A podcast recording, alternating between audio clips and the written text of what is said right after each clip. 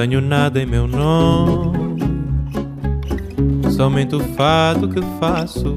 Esto es Vidas Prestadas, un programa sobre libros y sobre mundos posibles, un programa sobre historias, sobre ensayo, sobre novela, sobre no ficción, sobre teatro, cine, arte, todo aquello que puede caber en un libro. Este es un programa para nosotros, los lectores. Nada possui meu nome.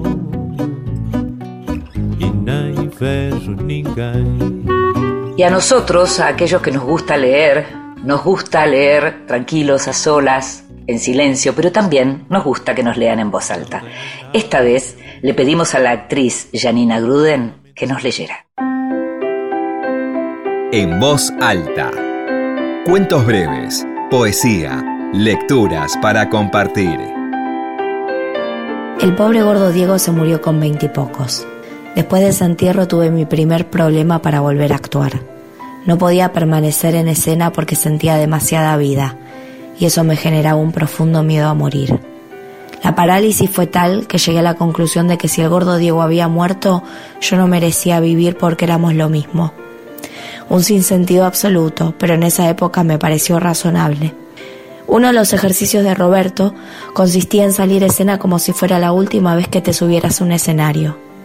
La mezcla intensa entre la última vez y la percepción de vida total, sumada que el bondi que me tomaba para ir a ese lugar. Era el mismo que me había tomado para ir al entierro del gordo Diego, me daba un miedo terrible que con el tiempo fui superando y que creía haber superado por completo cuando empecé a ensayar para la obra de Roberto a la que me invitó aquella noche después del taller en un taxi del que recuerdo bajarme y decir, no te olvides de mí Roberto, yo me voy a vivir a Argentina pero vuelvo y hacemos la obra. Y él respondió algo así como, no te preocupes chiquita, no me olvido. Fragmento del libro Irse yendo de Leonor Curtasí, actriz y autora uruguaya editada por Criatura Editora. Y la escuchábamos a Janina Gruden leyendo un fragmento de un texto de la uruguaya Leonor Curtoasí a Janina la pueden ver en la obra Caribe en el Centro Cultural San Martín. Vidas prestadas.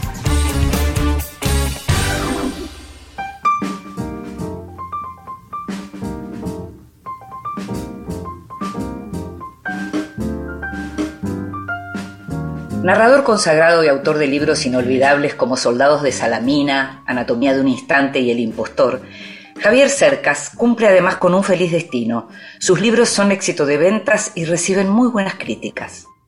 Cercas nació en 1962 en Hibernando, un pequeño pueblo que como toda España había terminado dividido por la guerra civil, ese trauma que aún corroe las entrañas del país. Luego de varios años de dedicarse a novelas de no ficción, en el 2019 el escritor sorprendió a todo el mundo al ganar el premio Planeta con una novela policial, Terra Alta, cuyo protagonista, Melchor Marín, es un policía muy lector y admirador del Víctor Hugo de los Miserables. Marín alguna vez estuvo preso y lleva con él una carga fuerte de resentimiento que lo hace muchas veces cruzar la delicada línea que hay entre la justicia y la venganza. Melchor Marín se ha convertido para gran parte de la sociedad en un héroe luego de dar muerte a cuatro terroristas que estaban por llevar a cabo un ataque cerca de Barcelona. A Terra Alta le siguió Independencia, segunda novela de la saga con el conflicto catalán como tema central. Y ahora es el turno de la tercera, El Castillo de Barba Azul, en donde algo que ha sido capital en las tramas de las anteriores novelas, la violencia contra las mujeres, afecta esta vez directamente a la hija adolescente de Melchor, Cosette. Melchor se ha retirado de la policía y se ha vuelto bibliotecario, pero deberá investigar una trama de trata que, para lo que le indica su principal fuente, tiene a la cabeza a un filántropo multimillonario sueco. Te invito a que escuches la primera parte de la conversación con Javier Cercas.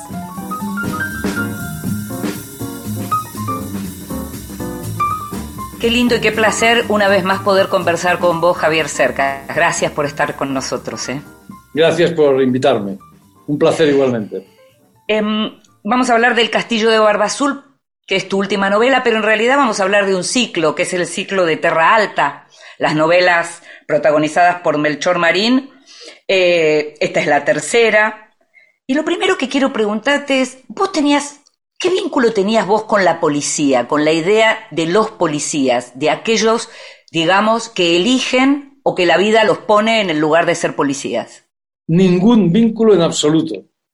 No sabía absolutamente nada, no tenía ni conocidos, ni familiares, ni nada.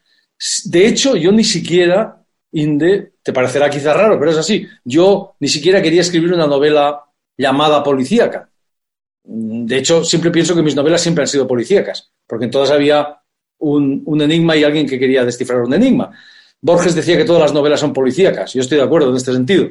Eh, eh, solo que en esta, claro, el protagonista es un policía y hay policías y hay investigaciones policiales, etc. En un momento determinado, Inde, lo que ocurrió es que yo me di cuenta de que el personaje principal de la novela, cuando escribí la primera de todas, eh, era un policía. Me pareció inevitable, necesario, eh, y, cuando lo supe, cuando decidí que iba a ser un policía, cuando se me impuso la idea de que iba a ser un policía, yo creo, Inde, porque porque me di cuenta de que la novela giraba en torno a la justicia, la venganza, la ley. Inevitablemente, cuando metes a un policía por en medio, esos temas aparecen. Entonces, eh, cuando me di cuenta de que era un policía, pensé, te has metido en un problema, porque yo no tenía ni la más remota idea de nada. Eh, pero bueno, escribir novelas consiste en meterse en problemas, al fin y al cabo, ¿verdad? O escribir consiste en meterse en problemas. Y entonces tuve que averiguarlo todo. Esa es la realidad. Tuve que informarme, tuve que hablar con policías. Eh, al final me he hecho amigo de policías, he entrado a fondo en las cosas, pero yo no sabía absolutamente nada de todo esto. Sí, no, te lo preguntaba sobre todo porque en países como los nuestros, eh, la relación de cualquiera que esté vinculado con el arte o con lo intelectual, con la policía, es una relación compleja, sobre todo dentro del campo, eh, eh, digamos, más llamado progresista, por decirlo de alguna manera. Siempre hay como una desconfianza hacia la figura del policía, más allá de la literatura. Estoy hablando de lo que es en la vida real y sobre todo teniendo en cuenta que el ciclo de tus novelas también arranca con un policía héroe, o por lo menos en la historia de ese policía hay un acto heroico. Por eso te preguntaba qué relación tenías antes y cuál tenés ahora, que de algún modo me lo estás contestando. Sí, pero es muy interesante lo que tú dices. Es muy, muy, muy, muy interesante. Yo creo, es decir, creo que con nuestra, hablo de Latinoamérica, hablo de España también, nuestra tradición de dictaduras, es natural que esa desconfianza exista. Es decir, la relación que yo tenía con la policía durante la transición, el momento en que España está cambiando la dictadura a la democracia, eh, que decir que yo era muy joven, claro, yo tenía, cuando muere Franco tengo 13 años, pero es igual, lo recuerdo muy bien. La relación que tienes con la policía es de desconfianza total, porque la policía es el representante de un régimen del que no te fías. En cambio, en una democracia, y cuanto mejor es la democracia, más la relación que tienes con la policía debe ser distinta, porque simplemente es gente que está a tu servicio. Son gente que, está ahí para protegerte, para proteger la ley, lo cual quiere decir para protegerte a ti, porque eh, la ley en dictadura y en democracia le llamamos igual, ley, pero son cosas completamente opuestas. En, en, una dictadura la ley es el resultado del pacto entre unos cuantos que la usan para imponerse a los demás. En una democracia, la ley es el resultado del pacto entre todos, que la usan para protegerse y para convivir de manera civilizada. Entonces, se llaman igual, pero son cosas completamente distintas. Y la policía, en una democracia y en una dictadura, son cosas también completamente distintas. Insisto, cuanto mejor es una democracia, más confianza tiene que tener o tiene un ciudadano en la policía, una relación más eh, más fácil, más fluida. Te lo diré de otra manera. Y, de parte de la, de la, policía ocurre exactamente lo mismo. Es decir, cuando yo... Exactamente lo mismo. O sea, una de las cosas que más le importa a la policía en España es estar a bien con los ciudadanos. Eso te lo garantizo. Te lo garantizo porque te puedo poner mi ejemplo. Cuando yo decidí que iba a ser un policía el protagonista, eh, eh, lo primero que hice, una de las primeras cosas, fue llamar a la comisaría bueno, mejor dicho, que, que un amigo mío fuera a la comisaría esta para pedir si podían recibirme eh, para con- contestar una serie de preguntas que para mí eran muy importantes. Sí. ¿no? Yo ne- necesitaba saber cómo funcionan los procedimientos policiales, etcétera, etcétera. Cosas que son, te lo puedo asegurar, muy complejas. Bueno, Mm. tú probablemente lo sabes porque eres periodista y has trabajado. Son muy complejas y cada vez más complejas además. Mm. Entonces, a a mí me concertaron una cita y cuando yo llegué a esa, policía, a esa comisaría de policía, un lugar relativamente remoto en la Terra Alta, me tenían preparado un comité de recepción impresionante. O sea, el jefe de la comisaría, con todos los oficiales, me dedicaron la mañana entera, luego pusieron un tío para mí, etcétera, etcétera, etcétera. Es decir, una policía democrática tiene que ser consciente de que está trabajando para los ciudadanos, para Mm. todos los ciudadanos, y tiene que cuidar su imagen al máximo. Pero al máximo quiere decir al máximo, porque ¿Sabes? dependen de los ciudadanos. Entonces, tu pregunta es muy pertinente. Mientras contás esta imagen, estoy viendo la imagen de, esa, de esos policías recibiéndote en Terra Alta y estoy pensando, vos todavía estás pensando si vas a hacer la cuarta novela, pero estoy pensando que es una excelente imagen para la novela que venga Javier Cercas finalmente a Terra Alta. El propio Javier Cercas que aparece en, las tres novelas y que aparezca y sea recibido por los policías. Me gustó mucho, ¿eh? Mira qué buen aporte. No está mal, no está mal, no está mal. No, dicho, es- dicho esto que te he dicho, que acabo de contarte, eh, en la novela, como en cualquier novela, mi propósito no es ni denigrar, ni ensalzar, ni nada parecido. Mi propósito es mm, representar la vida con toda su complejidad. Y por lo tanto hay policías cabrones y policías que no son cabrones, y etcétera, etcétera, etcétera. Lo que sí hay lo que sí hay, eso es verdad, y creo que en esta última novela es muy visible algo que yo envidio mucho, Inde, que es compañerismo. Es decir, eh, esta gente son gente que se juega la vida, pero que se la juega de verdad a veces. Y entonces necesitan confiar mucho en los unos, los unos en los otros. Mm, Y eso a mí, eso creo que se transparenta en esta novela. mm. Porque yo es algo que envidio. El oficio de escritor es muy solitario. Estás siempre solo. La soledad es lo que te define, cosa que a mí me gusta mucho, pero también añoro otras cosas. Entonces, Mm. ese sentido de la solidaridad, del compañerismo, está muy presente, creo, en esta última novela, sobre todo, y en las anteriores también. Algo que es interesante es el compañerismo, la solidaridad, la amistad, incluso el regreso de la traición, que uno imagina que no se puede volver de una traición, y sin embargo en el castillo de Barba Azul puede verse que sí, que es posible, que a veces hay situaciones en donde uno humano termina sucumbiendo a la traición, a la corrupción, ¿verdad? Así es. Sí, en el castillo de Barba Azul ocurren bajo la apariencia de normalidad cosas totalmente excepcionales. Mm. Digo excepcionales en la vida real. Sí, sí. Y la tarea del novelista consiste en hacer que esas cosas excepcionales en la vida real sean verosímiles en la ficción. Creo que esa es una de las principales tareas del novelista. Y una de ellas es, esto que tú- es esta que acabas de mencionar.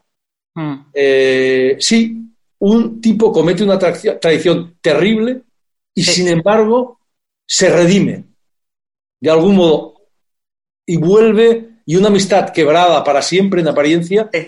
vuelve a solidificarse, vuelve a unirse. O vemos, el otro día lo subrayaba, el otro día quiero decir el domingo, lo subrayaba Vargas Llosa en un artículo muy generoso sobre este libro, vemos como unos tipos encargados de defender la ley violan la ley para, para que la ley pueda ser respetada. Es decir, son los propios policías los que violan la ley, pero lo hacen para restablecer el orden, de algún modo. Mm. Esto es algo, Vargas Llosa decía, esto es, eh, mm, mm, no sé qué decía, insólito o único, pero era así, inevitablemente era así. Entonces, a veces, bueno, a veces no, creo que muy a menudo los novelistas tenemos que hacer verosímil aquello que en la realidad es inverosímil. Dicho de otra manera, es completamente inverosímil un tipo como Don Quijote, que está totalmente loco y que al final recobra la cordura. Y sin, embargo, este, este tipo llamado Cervantes consigue que nos lo creamos. ¿Por qué? Porque crea un artefacto ¿verdad? en el que eso es posible. Entonces sí, ocurren cosas raras. ¿Te pasó alguna vez en la vida algo así, eh, eh, siendo protagonista o de, la o, de que te hayan traicionado o de haber cometido un acto de traición que parecía que iba a durar para siempre esa distancia con, con el otro y que sin embargo se pudiera redimir, como usabas la palabra redención? Es muy complicado. No, no, esta pregunta es muy difícil.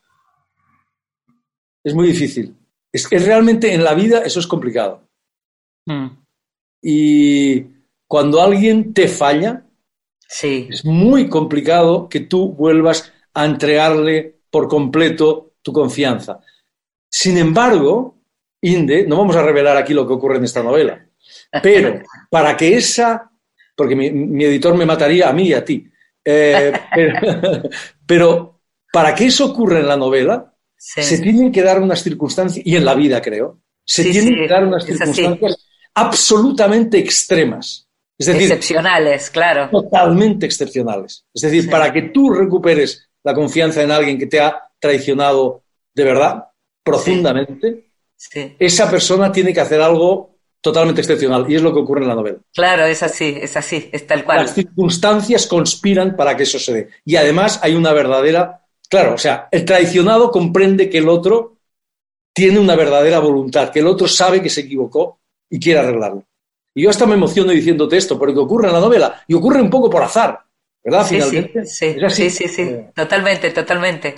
Algo que, que me que no habíamos conversado cuando conversamos la última vez cuando estuviste en Buenos Aires. Estuvimos hablando de lo que tiene que ver con la cuestión de la violencia de género, que aparece en general en todas las novelas de Melchor Marín, pero que en esta puntualmente tiene que ver, además eh, está involucrada su hija. Y justamente a partir de Cosette, y lo, que pensaba es que en esta novela aparece algo que no aparece en otras, y que es la autodestrucción de los adolescentes, ¿no?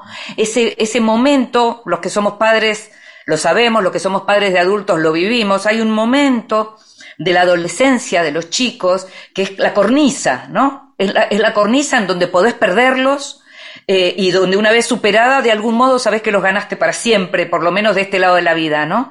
Em, contame un poco cómo surge esa idea y cómo, cómo ves vos eso concretamente en el Castillo de Barba Azul, que es muy central también, porque tiene que ver con la relación de la hija con su padre, ¿no? Sí, ahí hay varias cosas. La primera, desde, o sea, yo planeé esta trilogía, que de hecho la planeé como una tetralogía, pero Ah, cuando acabé el primer volumen dije, o sea, sentí que no había acabado ahí, que eso era un volumen autónomo, pero que también formaba parte de una novela mayor. Y, también e imaginé tres, eh, digamos, libros más, tres episodios más. Eh, uno de ellos tuve clarísimo que tenía que ver con la relación con, la hija, con la relación de la, tenía que ver con la relación entre el padre y la hija.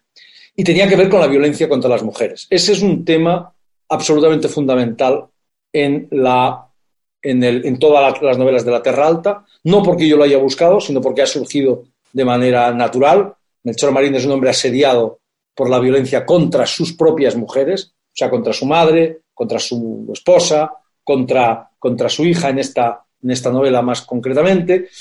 Y sí, y efectivamente la relación entre padres e hijos, y sobre todo entre padres e hijos adolescentes, es eh, capital en la novela. ¿Sabes, Inde? Hay, hay un personaje en la novela que creo que acierta de lleno.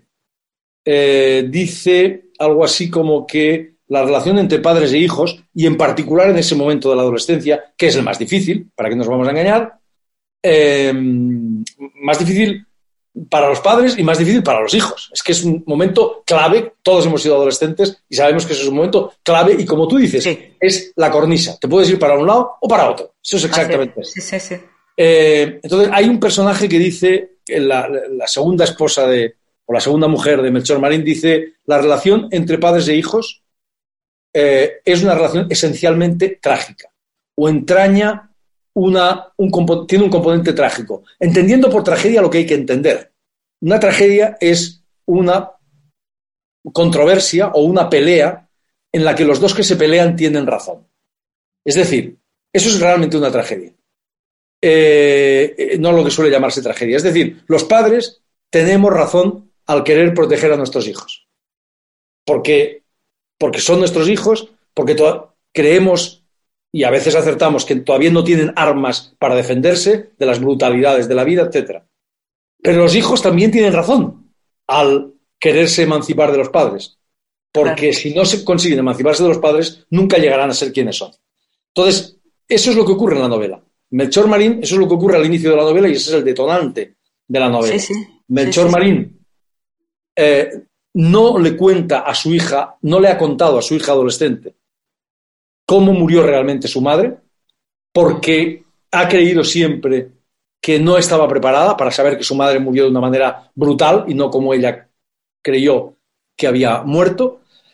Eh, tal vez pensó en decirlo en algún momento, pero fue posponiendo la, la hora de decírselo. Y Cosette tiene toda la razón al enfadarse con su padre, porque le ha contado un hecho esencial, no solo de su madre, sino de su propia vida.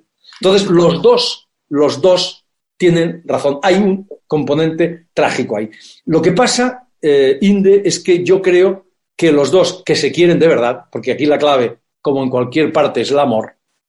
All you need is love. Bueno, necesitamos más que el amor, pero, pero el amor es fundamental, ¿verdad?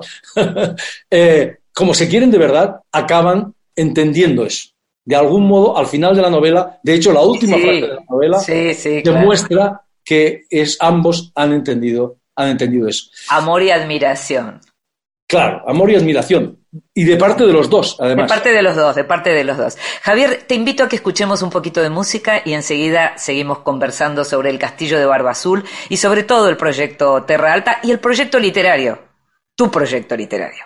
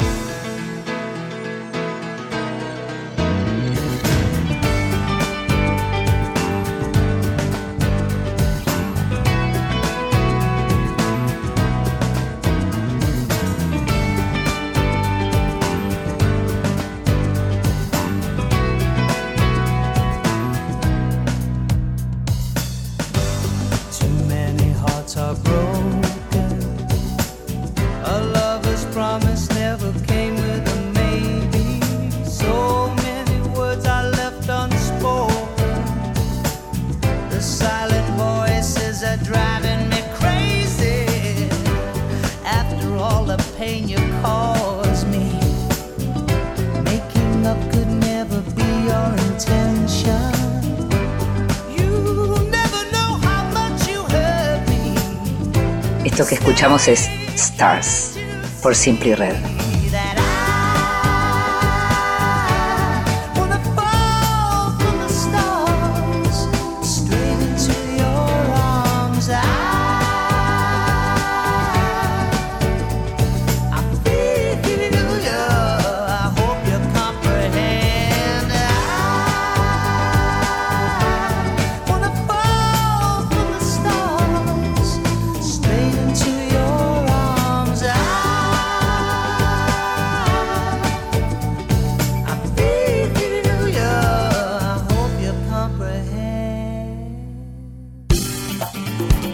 Escuchando Vidas Prestadas con Inde Pomeráñez.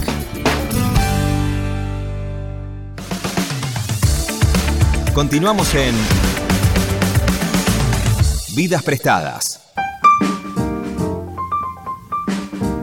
Y seguimos conversando con Javier Cercas en Vidas Prestadas, este programa sobre libros y sobre mundos posibles, y estamos conversando a propósito del Castillo de Barba Azul, que es el último tomo por ahora, tal vez sea el último tomo definitivamente, no lo sabemos aún, de la saga Terra Alta.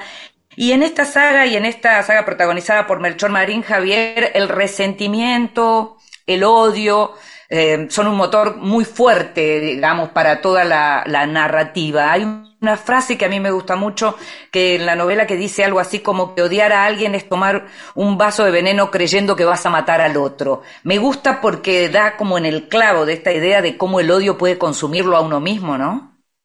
Sí. Sí, Spinoza pensaba que era la peor de las pasiones, el odio. Y yo estoy de acuerdo. Pero como lo malo para las personas es bueno para los escritores, eh, el odio es un carburante extraordinario para la literatura. Yo lo he dicho muchas veces, es, así. En un mundo feliz no habría literatura, al menos no habría novelas. Eh, poesía tal vez, poca y malísima. Pero las novelas seguro que no. Los novelistas trabajamos con, con el odio, con la furia, con el dolor, con las crisis, con la guerra, con la violencia, con todo lo malo con eso trabajamos. Somos como, somos aves carroñeras. Esa es la Estaba pensando en eso mismo. Ni más ni menos. En el mejor de los casos, los mejores de nosotros, somos como los, son como los alquimistas, que transformaban o que aspiraban a transformar, ¿verdad? Soñaban con transformar el hierro en oro. Los mejores de nosotros son así, transforman el, el odio, la furia, el dolor, la violencia en belleza y en sentido. Y por eso yo, Inde, contra lo que piensa contra una de las grandes supersticiones de nuestro tiempo, literarias de nuestro tiempo, yo creo que la literatura es enormemente útil, siempre y cuando no se proponga serlo. Si se propone serlo, se convierte en propaganda y pedagogía, o pedagogía, y deja de ser literatura y deja de ser útil. Pero yo estoy totalmente de acuerdo contigo. Es decir, Melchor Marín, que es el motor de este libro, que es el centro de este libro, este libro nace para explicarme a mí mismo qué, quién carajo es este personaje. Esa es la realidad. Es un personaje que nace que nace lleno de furia, lleno de dolor, lleno de deseos de venganza, lleno de... Eh, Melchor Marín, todos tenemos una parte maldita, lo que Georges Bataille llamaba una parte maldita. Todos tenemos una zona de nosotros en la que hay eso, una zona oscura, odio, dolor, furia. Es quien no ha sentido eso, Inde, o es un mentiroso o es una máquina. Todos lo hemos sentido. Y está ahí dentro, y hay que saberlo. ¿Verdad? Porque si eres consciente de él, puedes manejarlo. La literatura es el lugar de esa parte, de esa parte maldita. Melchor Marín nace de ahí. A veces me han preguntado si yo tengo algo que ver con Melchor Marín. Yo siempre digo, Melchor Marín soy yo, como dicen que dijo de sí mismo, como dicen que dijo Flaubert, Madame Bovary soy yo, ¿verdad? Parece que no lo dijo, pero da igual, suponemos que lo dijo. Eh, aceptamos que lo dijo. yo podría decir, Melchor Marín soy yo, pero solo en lo malo. Solo en lo malo. Melchor Marín sale de, esa, de, un momento malo mío, de un momento de furia, de dolor, de odio, de, deseos de venganza, difícil personalmente y colectivamente. Pero luego Melchor Marín al mismo tiempo tiene una parte luminosa que ya es solo suya. Lo bueno, eso ya es solo suyo y tiene cosas buenísimas. Alguien ha dicho, Melchor Marín es un buen mal policía. Estoy totalmente de acuerdo. Como Don Quijote era un, un, un loco lúcido, ¿verdad? Pues igual, Eh, y creo que en esta última parte, no sé qué opinas tú, pero creo que en esta última parte, creo que en la primera parte e incluso en la segunda, la parte oscura era muy visible, muy predominante. Creo que en esta tercera parte, que tiene zonas oscuras, aquí la parte luminosa del personaje, a mí al menos se me hace más patente, se me hace más visible. Me parece que tiene que ver con la madurez, porque está más, está más grande Melchor, eh, y entonces, en principio, todo lo más trágico personal también está un poquito más atrás. Pero mientras te escuchaba hablar del resentimiento de Melchor, pensaba eh, en las figuras de los terroristas abatidos, que en el terrorismo y en esos chicos que, que, entran al terrorismo, también hay mucho de ese resentimiento. Entonces, ese enfrentamiento de Melchor original, digamos, es ese choque, es entre puro resentimiento. Uno queda como un héroe, mientras los otros son los que llegaron para hacer el mal, creyendo que iban a hacer el bien y que también iban a hacer justicia. Es bien complicado. En términos humanos, hay que sentarse muy frío para poder comprenderlo, ¿no? Totalmente. Tienes toda la razón. No lo había pensado. Eh, tú dices que él queda como un héroe. Estoy de acuerdo. Pero no se siente un héroe. ¿eh? No, él no, claro. Él -huh. no, no, no, se siente en absoluto un héroe. Mm. Jamás se ha sentido así. No le gusta hablar de eso. Es así. Sí. Y, y, además en la novela eh, eso está contado de una forma muy poliédrica, ambigua, compleja. Totalmente. Recuerda, recuerda que él, cuando, cuando abate, cuando mata a esos cuatro terroristas, yihadistas, eso está basado en un hecho real, como sabes, sí, sí. que ocurrió en Barcelona, bueno, al lado de Barcelona, en el verano de 2017, cuando una célula yihadista mató 19 personas, un miembro de esa célula mató a 19 personas en la Rambla de Barcelona, y esa misma noche, cinco miembros de esa misma célula intentaron cometer una masacre en, en un pueblo de las cercanías de Barcelona, un pueblo de mar, eh, y un policía, un policía anónimo, cuya identidad obviamente ha sido eh, ocultada, uh -huh. mató a, en, en, en, nada, en segundos, mató a cuatro de esos terroristas eh, que iban armados y que habían matado, de hecho, a una mujer, iban armados hasta los dientes. Es increíble que no, se, que no hubiera ahí una masacre, efectivamente. Bueno, eh, tal y como está contado en la novela, eh, la cuestión es muy compleja. él está lleno de furia en ese momento. Él, en ese momento cree que se ha acabado, que nunca va a encontrar a los asesinos de su madre, uh -huh. porque a su madre la han asesinado. Y él está lleno de furia, él está lleno de angustia. Y él nunca jamás se siente orgulloso de eso, jamás, nunca ni siquiera quiere que se lo mencionen. Y es verdad que en la novela y en la realidad de este hombre se habló y se habla todavía como del héroe de Cambrils. Claro. Pero, pero también es verdad que hubo gente la que le acusó de asesinato legal, ojo. ¿eh? Eso también hay que decirlo. Entonces, claro, por, e, por, eso hablaba de, esa, de, la complejidad, ¿no? De, la, de, dónde está uno parado, claro. Enorme, enorme, claro. enorme, enorme. Y además, tienes tu razón. Es decir, eh, esos chicos creían que estaban haciendo el bien. Uh -huh. Ojo, eran ángeles exterminadores.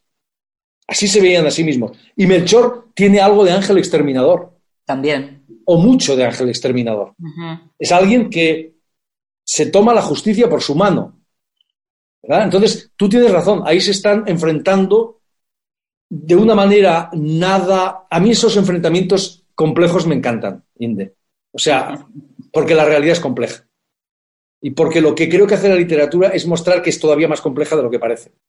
Mm. Y, que, y, que, y, que, los seres humanos somos capaces de cosas, eh, ¿verdad? De entrar en laberintos morales de los cuales es casi imposible salir. Y ese momento es clave. Tienes toda la razón, sí. Cuando escribís sobre Melchor Marín o cuando escribís este tipo de novela más de género, me imagino que te entretenés, que hay algo del entretenimiento también, casi diría uno infantil o adolescente, con aquello que, que, tiene que ver con la aventura, de pronto, porque más allá de que en tus novelas hay enigmas, en estas lo que uno encuentra es aventura y acción, ¿no? Eh, ¿Qué extrañas de la literatura que escribiste antes de la saga de Melchor? eh, yo entiendo que los lectores podáis hacer diferencias entre estas novelas y las anteriores, pero ¿sabes que yo no las hago? Para mí forman un poco parte de lo mismo. Es verdad, tú dices que son novelas de aventuras, me encanta que digas eso, porque efectivamente, pero yo creo que en el fondo todas mis novelas son novelas de aventuras, ¿sabes? O sea, incluso una novela como Anatomía de un Instante, sí. que es una novela aparentemente política, muy ensayística. Muy ensayística, claro. Que vuestros, que los periodistas que sois muy generosos siempre consideráis que es que tiene mucho de periodístico. Yo siempre he pensado que el periodismo es algo demasiado serio como para que yo me considere un periodista, etcétera, etcétera. Esa novela para mí también es una novela de aventuras. Mm. Es la aventura de un país que conquista su democracia. Es así, y que sale de una dictadura. Y ahí en esa novela hay tiros desde la primera página. Y hay, y hay tensión desde la primera página y hay...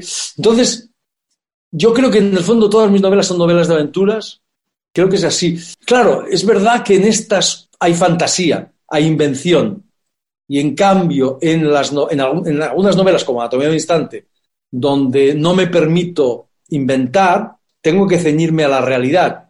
Tiene, no, no he hecho nada de menos, son placeres distintos. el hecho de, el obligarte a, ceñir, a, que te ciñas a la realidad, a no inventar absolutamente nada, es un placer extraordinario y es una tensión extraordinaria y es y el inventar de manera que todo sea veraz también es extraordinario.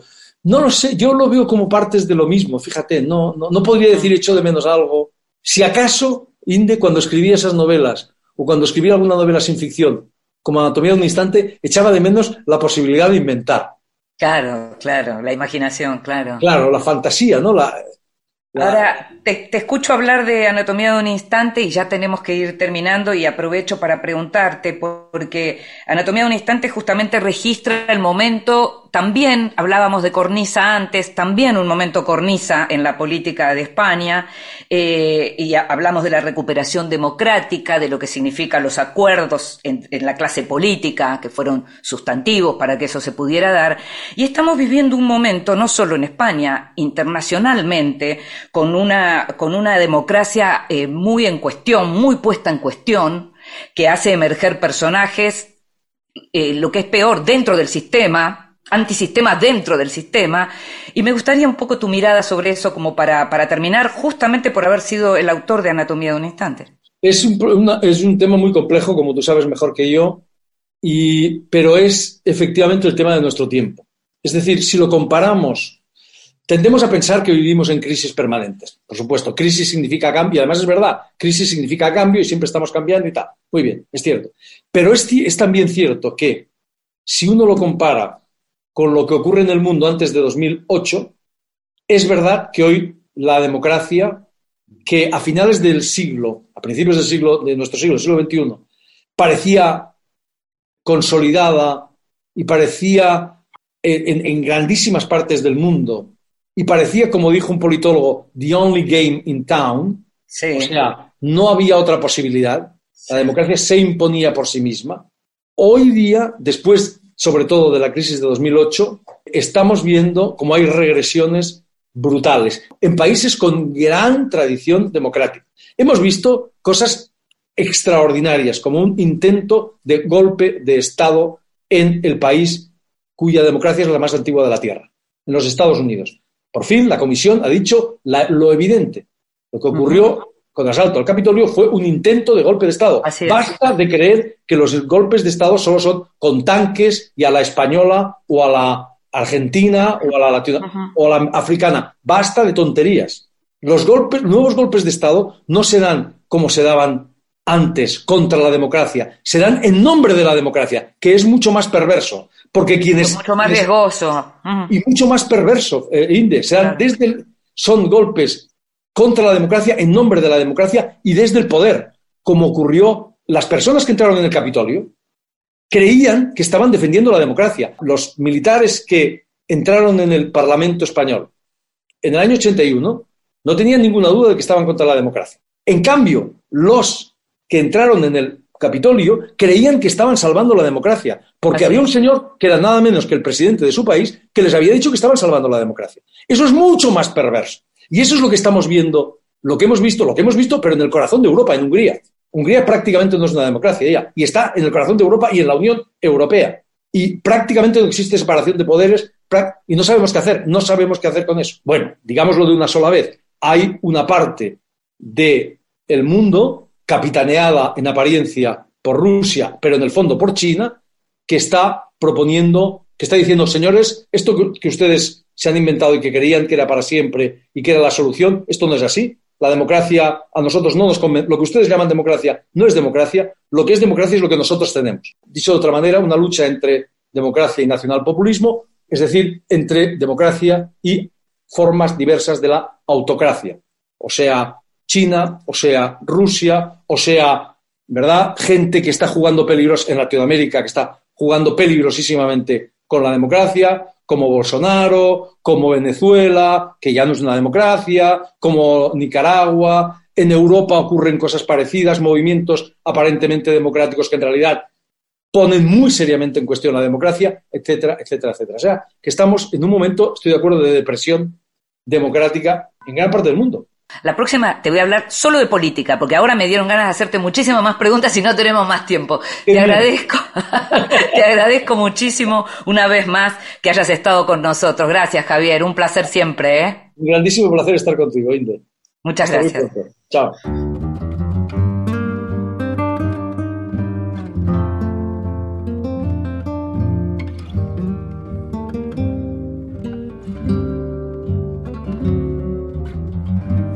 Chiquilín te miraba de afuera como esas cosas que nunca se alcanzan.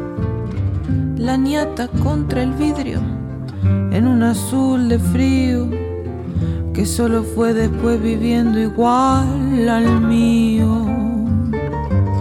Como una escuela de todas las cosas ya de muchacho me viste entre asombros, el cigarrillo, la fe en mis sueños y una esperanza de amor. ¿Cómo olvidarte en esta queja? Cafetín de Buenos Aires. Si sos lo único en la vida que se pareció a mi vieja. En tu mezcla milagrosa de sabiondos y suicidas, yo aprendí filosofía, dados, timba y la poesía cruel de no pensar más en mí.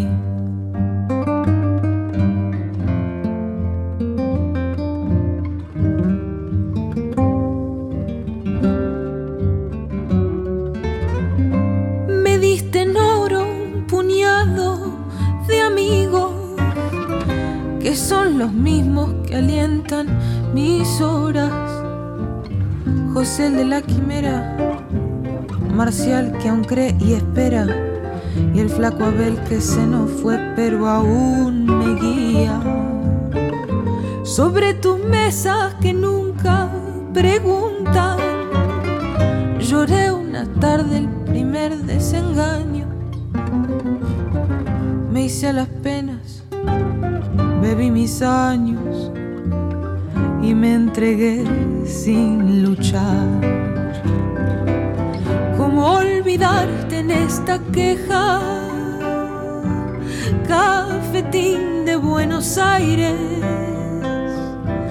Si sos lo único en la vida que se pareció a mi vida. Cafetín de Buenos Aires, en la versión de Delfina Echev milagrosa de sabiondos y suicidas. Yo aprendí filosofía, dados, timba y la poesía cruel de no pensar más en mí.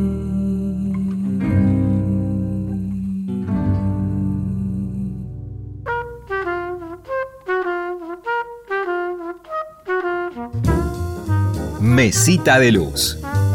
Grandes lectores nos cuentan qué están leyendo. Hola amigos de Radio Nacional, les habla Fernando Cabrera desde Montevideo. Inde Pomeraniec me solicita para su programa una perspectiva de, mi mesita de luz justamente. Así que les cuento. Por supuesto, como toda mi vida, hay una enorme cantidad de libros, todos con un marcador adentro y que voy pasando de uno en uno. Modernidad líquida, Sigmund Bauman. Luego, relatos, cuentos, poemas y misceláneas de Macedonio Fernández. Acá tengo escrito en la segunda página cuando lo compré, enero de 2013, Buenos Aires. Luego, ¿por qué escuchamos a Ignacio Corsini, de Pablo Dacal? Un formidable ensayo, muy amoroso ensayo de Pablo. Una novela de un escritor Luis dos Santos, de la ciudad de Salto, acá en el litoral del Uruguay. El Zambullidor, excelentísima novela. Una poeta argentina, Marina Cavaletti, Hospital Pediátrico. Brillante libro de poesías de esta escritora joven, notable, notable su, su lenguaje, su estilo. Después un libro clásico del Brasil, Raíces do Brasil, del historiador Sergio Buarque de Holanda, el padre de Chico Buarque, un libro editado por primera vez en 1936, un brillante análisis de la historia de Brasil hasta ese momento. El año de Stevenson, un poemario muy extenso de Elvio Gandolfo, un rosarino que vive en Montevideo desde hace muchísimos años, un gran intelectual, preciosas sus poesías, Elvio Gandolfo. Una poeta uruguaya, Mariela Nigro, su libro Alto Oficio de Poeta. Unas memorias de Woody Allen, Woody Allen por sí mismo. Y por último tengo acá las obras completas de Juan Rulfo, el mexicano. Eso, es lo que está en este momento en mi mesita de luz. Y ya les, ya les digo, todos con un marcador en alguna página y yo salteando de uno en otro según mi, mi estado de ánimo y mi humor. Un abrazo grande para todos y gracias por este contacto. Y lo escuchábamos al gran Fernando Cabrera hablándonos de su voluminosa, enorme mesita de luz llena de libros y lecturas. Luego de dos años, el gran músico uruguayo vuelve a tocar en Buenos Aires y va a estar presentando además varios temas, no solo su reciente disco simple. La cita el miércoles 13 de julio en el Teatro Astros.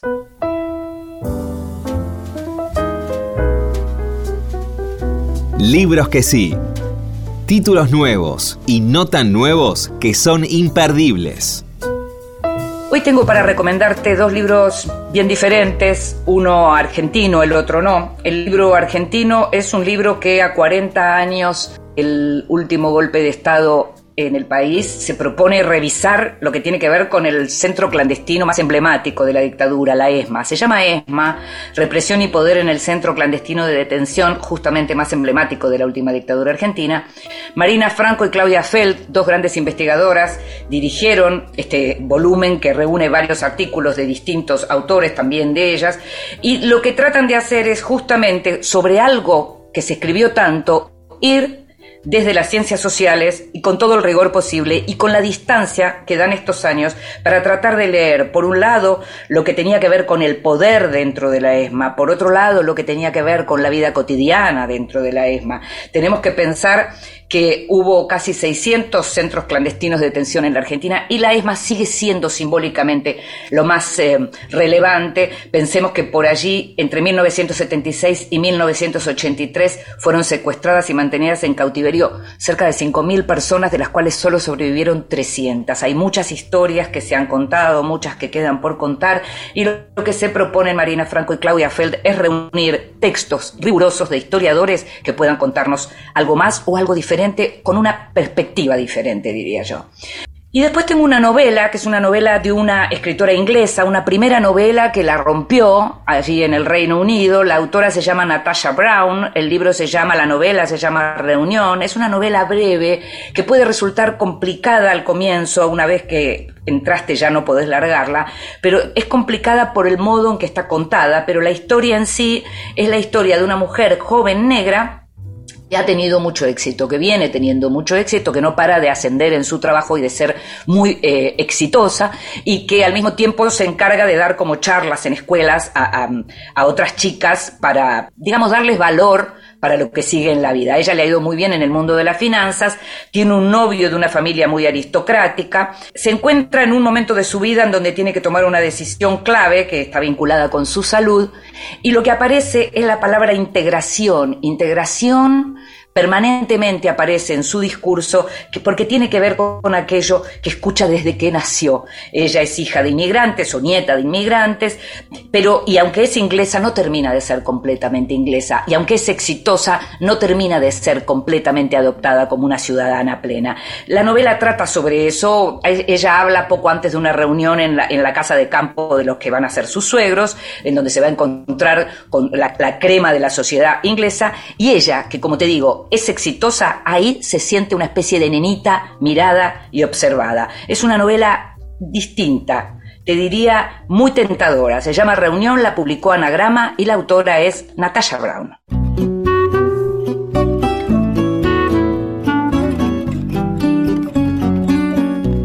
Y llegamos al final de este nuevo Vidas Prestadas. Sabes que vas a poder escucharnos en la página de la radio cada vez que quieras, lo mismo que en tu plataforma de podcast favorita. En la operación técnica estuvo Ezequiel Sánchez, en la edición Ignacio Guglielmi, produciendo este programa en esta cuarta temporada, consiguiendo todo y mucho más, Gustavo Kogan. Me llamo Inde Pomeraniec. Nos estamos escuchando. Chao.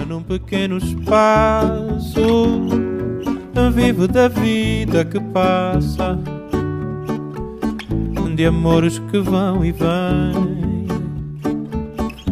Nada possuem meu nome e nem vejo ninguém.